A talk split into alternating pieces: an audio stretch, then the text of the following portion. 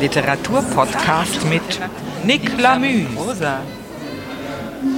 Hallo und herzlich willkommen zur neuen Folge unseres Podcasts Schöne Prosa. Heute mal wieder aus Köln.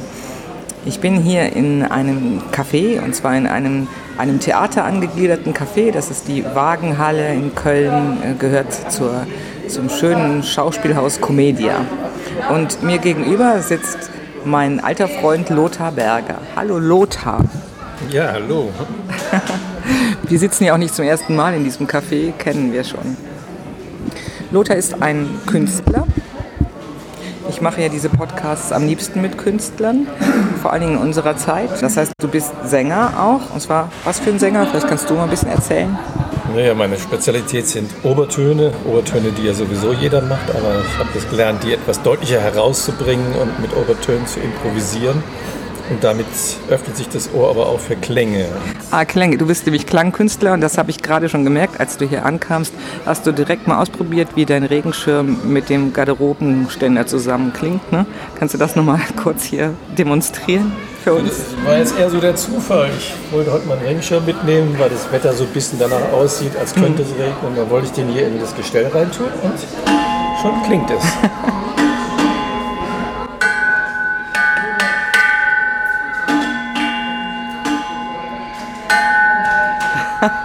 Super, danke für die Mini-Performance. Die Leute gucken schon da hinten.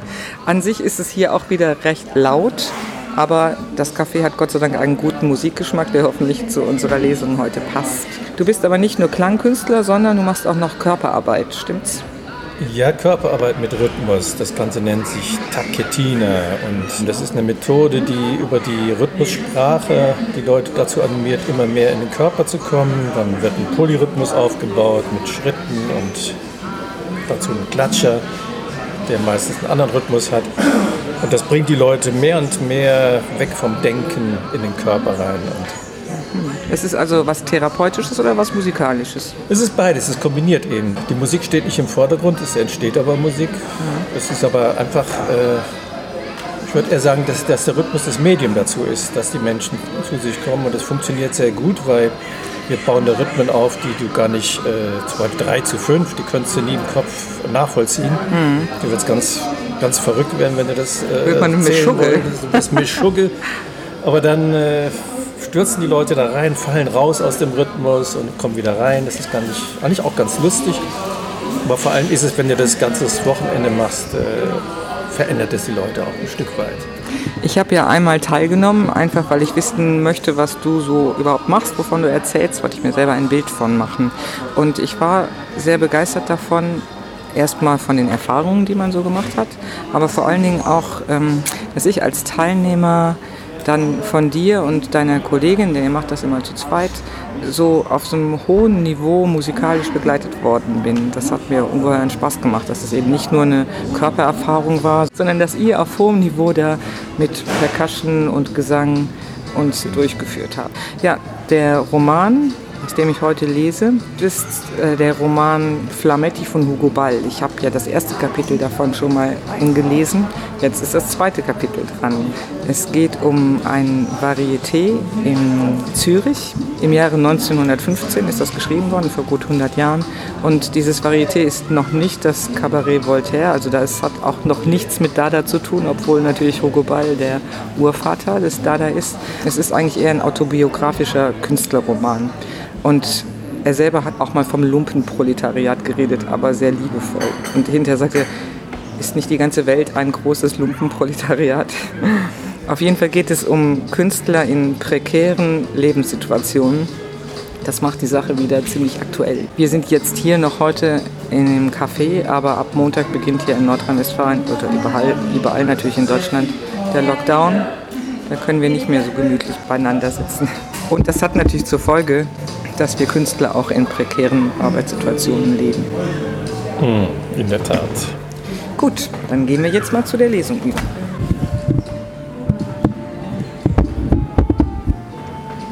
Wir haben, wie gesagt, super Hintergrundmusik.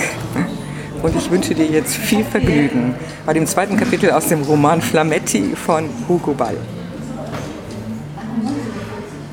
Siehst du die Anarchisten, sagte Jenny, als alle gegangen waren. Siehst du sie jetzt? Brauchst nur mal ein paar Tage kein Geschäft zu haben, gleich werden sie üppig. Nur in Verlegenheit braucht man zu kommen, schon laufen sie fort. Forellen müsste ich ihnen vorsetzen, das Kilo für acht Franken. Dann solltest du sehen, diese Häsli, ach du mein Göttchen, wie sie hier ankam. Aus Gnade und Barmherzigkeit hat man sie aufgenommen. Das ist der Dank. Ausgehungert waren sie, das Gott erbarm. Jetzt sind sie auf einmal vornehm. Was machen wir nur, Max? Du wirst sehen, sie laufen uns fort. Aber Max hatte keine Lust zur Meditation. Ach was, sagte er unwirsch und kramte verärgert in seiner Tischschublade.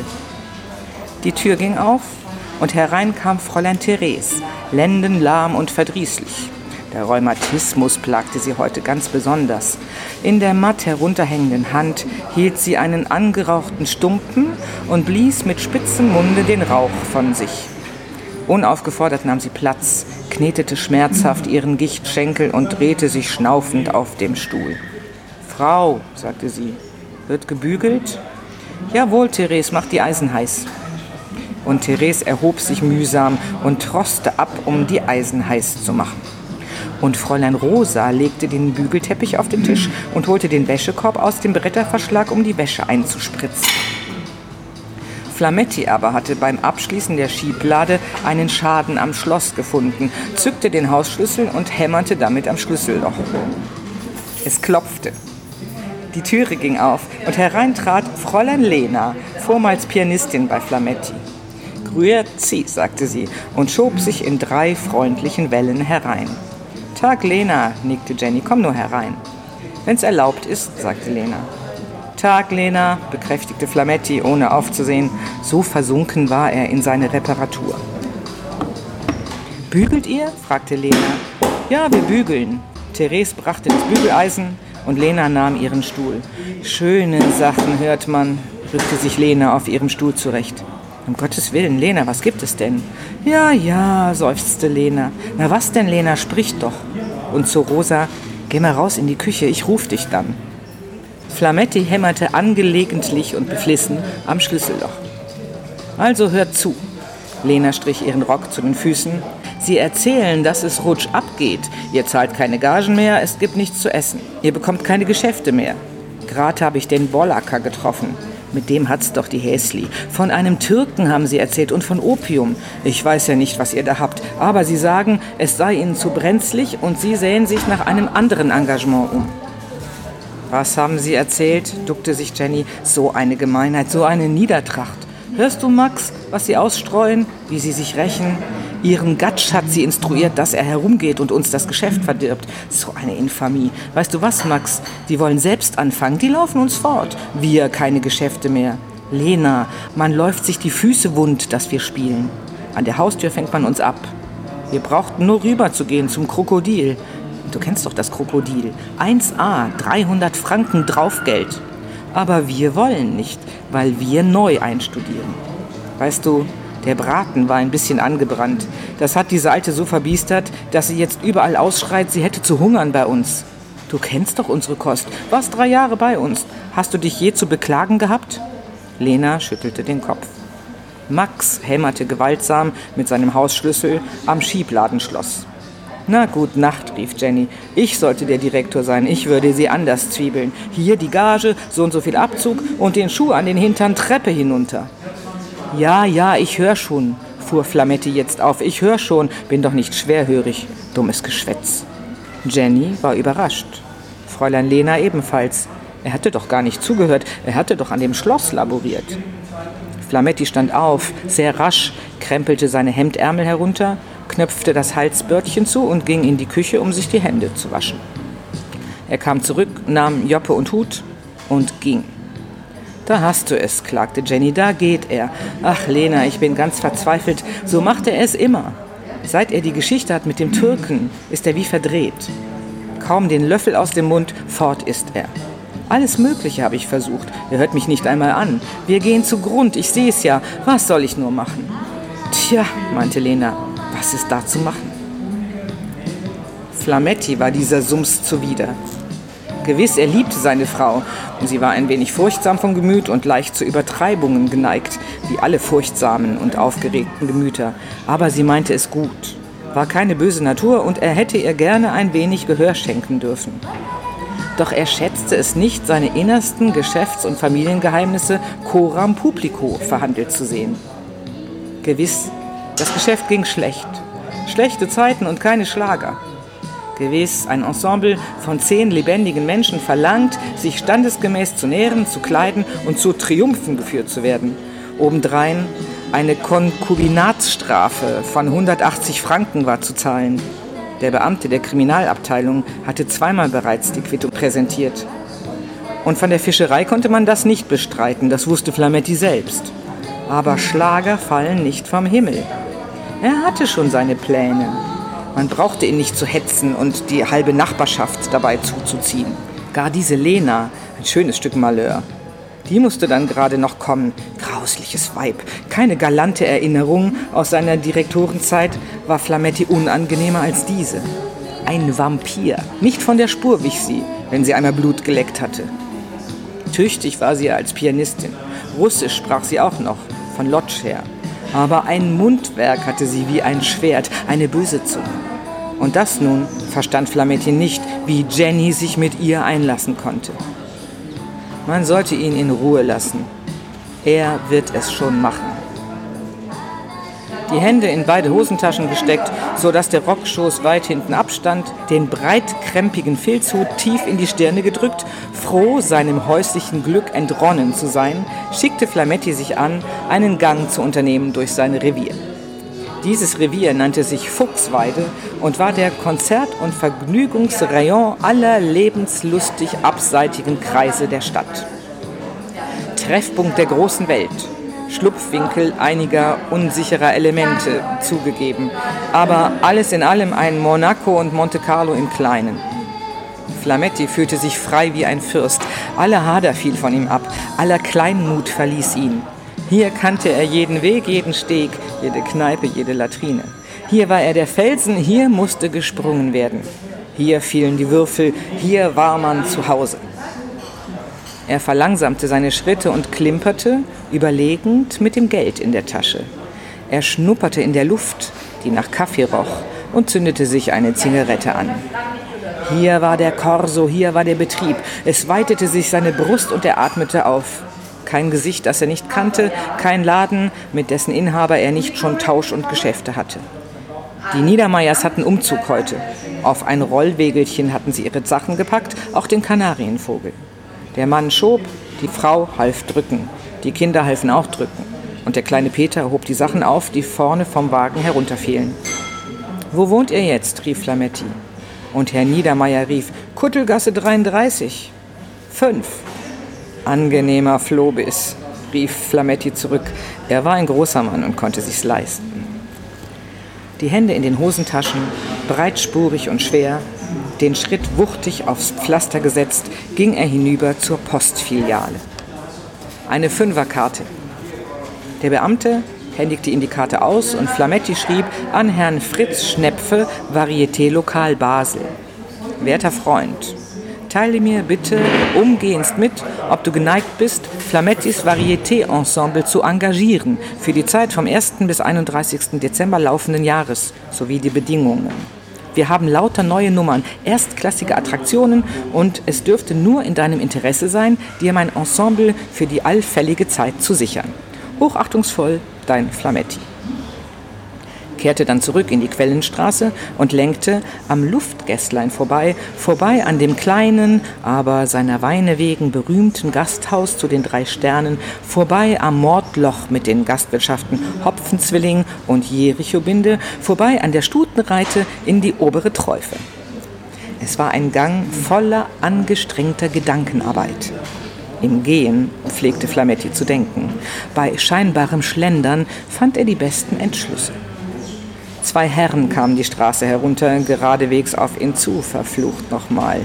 Der eine elegant, schwarzer Schnurrbart, aufgekräuselt, glattes, feistes Gesicht und glänzende Drehaugen. Der andere hager, fanatisch, nervös. Peter und Paul. Ein Schäferhund, leichte Patten, tief wehender Hängeschwanz folgte ihnen wippend auf dem Fuß. Flametti steckte die Hände noch tiefer in seine Taschen, festigte seinen Gang um ein erhebliches und grüßte forciert Salü. Die beiden nahmen ihn scharf aufs Korn, musterten unauffällig mit einem kurzen Blick seinen Anzug und gingen vorüber. Er ging weiter und kehrte ein im Gasthaus zum Vogelstrauß, wo die ausgestopfte Gebirgsgemse und der balzende Auerhahn standen, rechts und links vom Entree. Der Auerhahn trug die Fischkarte mit beigedruckten Preisen um den Hals gehängt. Die Gebirgsgemse fletschte die Zähne, ganz unnötigerweise, und sah todesmutig gen Himmel, ein Symbol ihrer Heimat. Auf dem Sockel aus Felsen und Moos lagen zerstreut die Haare, die sie gelassen hatte im Kampf mit der Scheuerbürste des Hausknechts. Flametti trat ein und überflog mit einem Adlerblick die drei Gäste, die hier versammelt waren. Verflucht nochmal, in der Ecke saß Kranemann. Kranemann das Moskitogesicht. Kranemann die geschniegelte Niedertracht und Korrektheit. Kranemann Flamettis erbitterster Feind. Das war nicht vorauszusehen. Einen Moment überlegte Flametti. Sollte er umkehren? Sollte er tun, als habe er sich im Lokal geirrt? Sollte er an den Hut fassen und sagen, Salü, komme später? Da stand aber Kranemann schon auf, kam auf ihn zu, wie von ungefähr, und sagte, Ah, Flametti, was ist denn mit der Quittung? Wann wird sie eingelöst? Höchster Termin. Hoi, bockte der und trat einen Schritt zurück. Nur langsam. Lass erst mal absitzen, dammischer Kerl. Und beschloss jetzt zu bleiben. Nix da, rief Kranemann und fasste ihn leicht beim Kragen. Heut ist der letzte Termin. Zahlen und warf ein 20-Centime-Stück auf den Tisch. Und wieder zu Flametti. Wir sprechen uns noch. Schob seine Röllchen zurück und verschwand. Was hat's denn? fragte der Wirt neugierig, drückte den schwarzen Kneifer fester auf die Nase und kam näher. Auch die Gäste am Kartentisch waren aufmerksam geworden. Du musst nämlich wissen, vertraute er dem Wirt. Ich habe doch die Konkubinatsstrafe, weil wir nicht verheiratet waren. Nun habe ich doch inzwischen geheiratet und prozessiert. Und da haben sie abgelehnt. Nun macht's mit den Prozesskosten zusammen seine 180 Stein. Und die wollen sie haben von mir. Und dieser Kerl war doch früher Latrinenbesitzer. Dann ist er zur Polizei übergegangen. Das ist dieser Kranemann. Und das dumme Luder meint nun, er kann mich schikanieren. Siehst du, er tut mir ja leid, aber es ist doch zu fad. Wo man hinspuckt, stolpern einen diese traurigen Kreaturen über die Füße. Ach so, so, so, verstand jetzt der Wirt. Und das ist der Kranemann. Ja, also zahl doch die paar Steine, dann hast du doch Ruhe. Man immer berappen. Siehst du, kippte Flametti sein Bier, und jetzt erst recht nicht. Jetzt sollen sie sich mal die Beine in den Leib laufen. Tja, meinte der Wirt bedenklich, die verstehen keinen Spaß. Da ist schon das Gescheiteste, man gibt nach. Er lächelte schablonig und strich sich die Hände. War der Mechmed da? Fragte Flametti die Kellnerin. Nein, bis jetzt nicht. Flametti sah nach der Uhr, geschäftsmäßig, ohne indessen verabredet zu sein. Nach der dritten halben, als er eben gehen wollte, öffnete sich die Tür und herein trat Mechmed. Ali Mechmed Bay hieß der Türke. Er wohnte im Parkhotel und kam aus Aleppo. Und darin hatte Jenny wohl recht, dass Flametti ein wenig verdreht war im Kopf, seit er den Türken kannte. Ali Mehmed Bay, schon dieser Name faszinierte Flametti. Eunuchen, Sklaven und Harem wirbelten vor seinen aufleuchtenden Augen, wenn er in den heimlichen Stunden den Namen vor sich hinsprach. Ali Mehmed Bay. Enorme Gelder musste er haben. Man wusste nicht recht, was er eigentlich trieb, aber er kam häufig in den Vogelstrauß und dort hatte Flametti seine Bekanntschaft gemacht. Ein großes Tier musste er sein, unter seinesgleichen. Denn er hatte noble Allüren an sich. Dämonisch zog er die dichten weißen Augenbrauen hoch, wenn man ihn ansprach, und pflegte mit den Fingern zu trommeln auf der Tischdecke. Tja, mein lieber Freund, sagte er dann, nickte mit dem Kopfe in einer weltmännisch gewitzigten Weise und sah nach der Decke, wo er jede Fliege, jeden Schnörkel der Tüncherarbeit eingehend verfolgte. Horrenden Trinkgelder gab er, besaß einen Geldbeutel aus Affenhaut und roch, seiner orientalischen Herkunft gemäß, nach Zwiebel, Henna und Kokosnuss. Dieser Türke Mehmed trat jetzt ins Lokal und Flametti verfolgte jede seiner Bewegungen mit glühender, heißhungriger Sympathie. Paletot und Regenschirm hing Herr Mechmed an den Kleiderhaken. Das wäre eigentlich ein Einsatzletter. Und es kann zugestanden werden, dass die kleine, untersetzte Gestalt, die jetzt zerfallen und morbid, aber freundlich lächelnd auf Flametti zukam, den mysteriösen Gestus jener Leute hatte, die im Traum wiederkehren. Jener Leute, die sehr wohl die Macht besitzen, ein Varieté-Unternehmen zugrunde zu richten, dessen Direktor nicht Zurückhaltung zu wahren weiß. Dieser Türke Mechmed nämlich dessen Smoking ölig glänzte, besaß ein Opiumlager hier am Platz, auch Kokain und Haschisch. Im beiläufigen Werte von 40.000 Franken, nur prima, reine, unverfälschte Ware, erste Qualität, dass er je nun geschmuggelt hatte und dass er, verstehen Sie, ohne Profit, nur weil es ihn behinderte, bereit war, bei konvenierender Gelegenheit abzustoßen. Und da Flametti sozusagen Fachmann war, er rauchte Opium in der Zigarette, nahm es wohl auch im Bier, den Rummel verstand, ein Kerl war, so sollte er bei Gelegenheit mal sehen, was sich tun ließ. Man hatte Bekannte, einen Arzt, einen Advokaten, einen Geschäftsfreund. Ist ja eine Bagatelle, 40 Mille, liegt ja auf der Straße, ist ja gefunden, ist ein Dusel. So sollte er also mal sehen, ob man nicht unter der Hand vielleicht einen Interessenten fände. Und Flametti hatte sich auch umgesehen seit acht Tagen. Geschäft ist Geschäft und einen Interessenten gefunden. Aber jetzt wollte er auch wissen, wofür. Siehst du, Mechmed, begann Flametti, als Mechmed Platz genommen, die Nase geschneuzt und sich ein helles hatte kommen lassen, das er mit den Händen wärmte, ist ja alles schön und gut. Wir kennen uns jetzt seit 14 Tagen. Wir haben Brüderschaft getrunken, aber wir müssen doch jetzt einmal weiterkommen. Dein Pass ist abgelaufen. Wann? 22. 22. Bis dahin musst du also das Quantum los sein. Mechmed nickte, allem Anschein nach ganz schläfrig. Flametti rückte seinen Stuhl näher heran und zündete sich eine neue Zigarette an. Hör mal, hör mal zu. Ich bin doch kein dummes Luder, versteht sich. Mechmed nickte. Du brauchst also innerhalb 14 Tagen einen Käufer. 20 Prozent.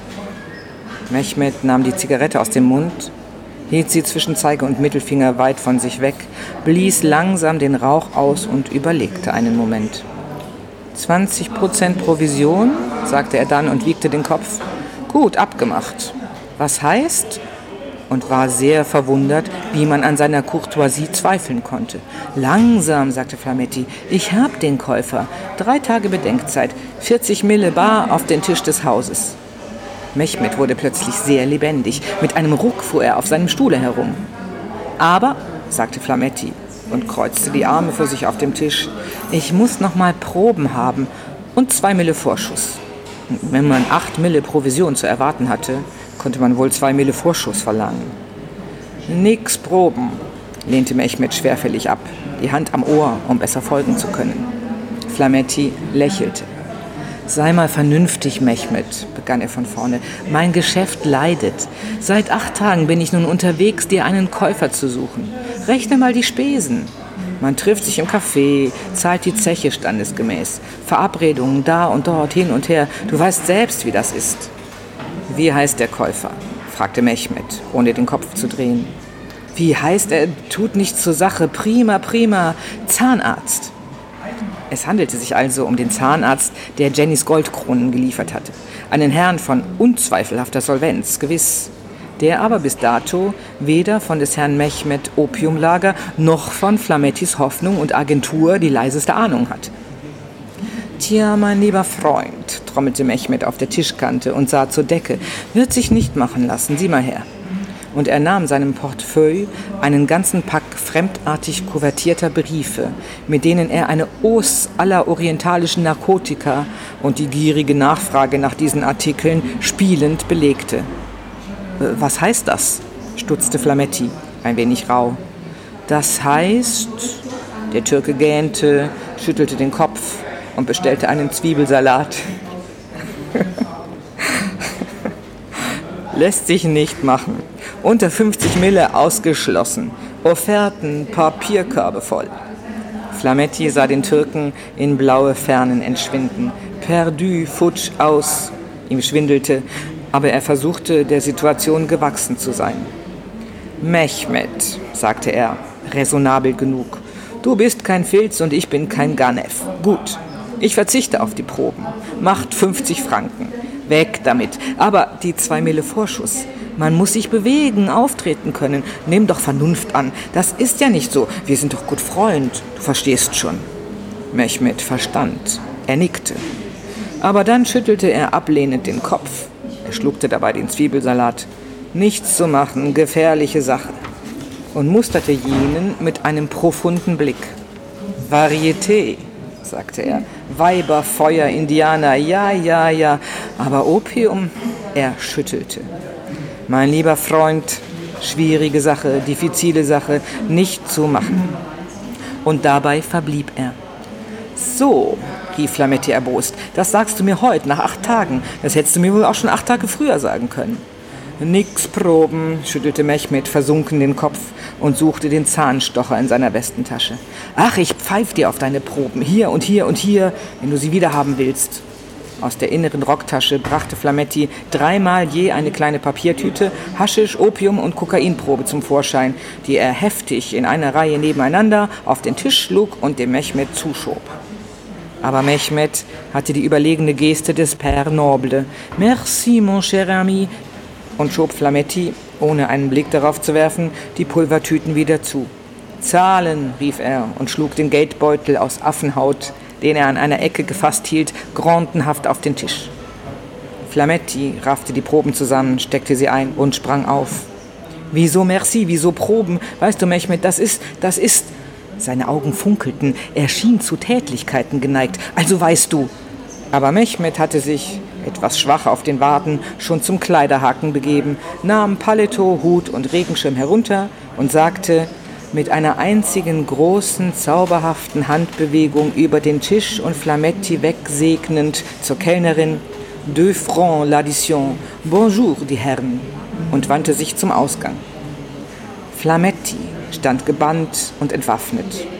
Und da er die Blicke der Gäste auf sich gerichtet sah, ließ er seinen Ärger in ein entschuldigendes Lächeln übergehen, setzte sich wieder hin und drehte an seinen Ring. So, hier ist zwar das zweite Kapitel noch nicht zu Ende, aber unsere Zeit. Deswegen würde ich dich mit dem Rest auch einen späteren Podcast vertrösten. Oh, wie schade. Das ist ja so spannend. Das ist toll, eine tolle Sprache. Richtig schöne Sprache. Wunderbar. Ich finde eine sehr schöne beschreibende Sprache. Man, ja. man kann die Charaktere richtig sehen. Wobei Aleppo ist natürlich nicht Türkei, sondern. Damals war es aber Türkei. Nee, nee, ich dachte auch, Aleppo Syrien. Nein, das gehörte damals zur Türkei und dann auch noch zu Frankreich nach dem. Und er hat geschrieben, er hätte jeden dieser Sätze darin selber erlebt.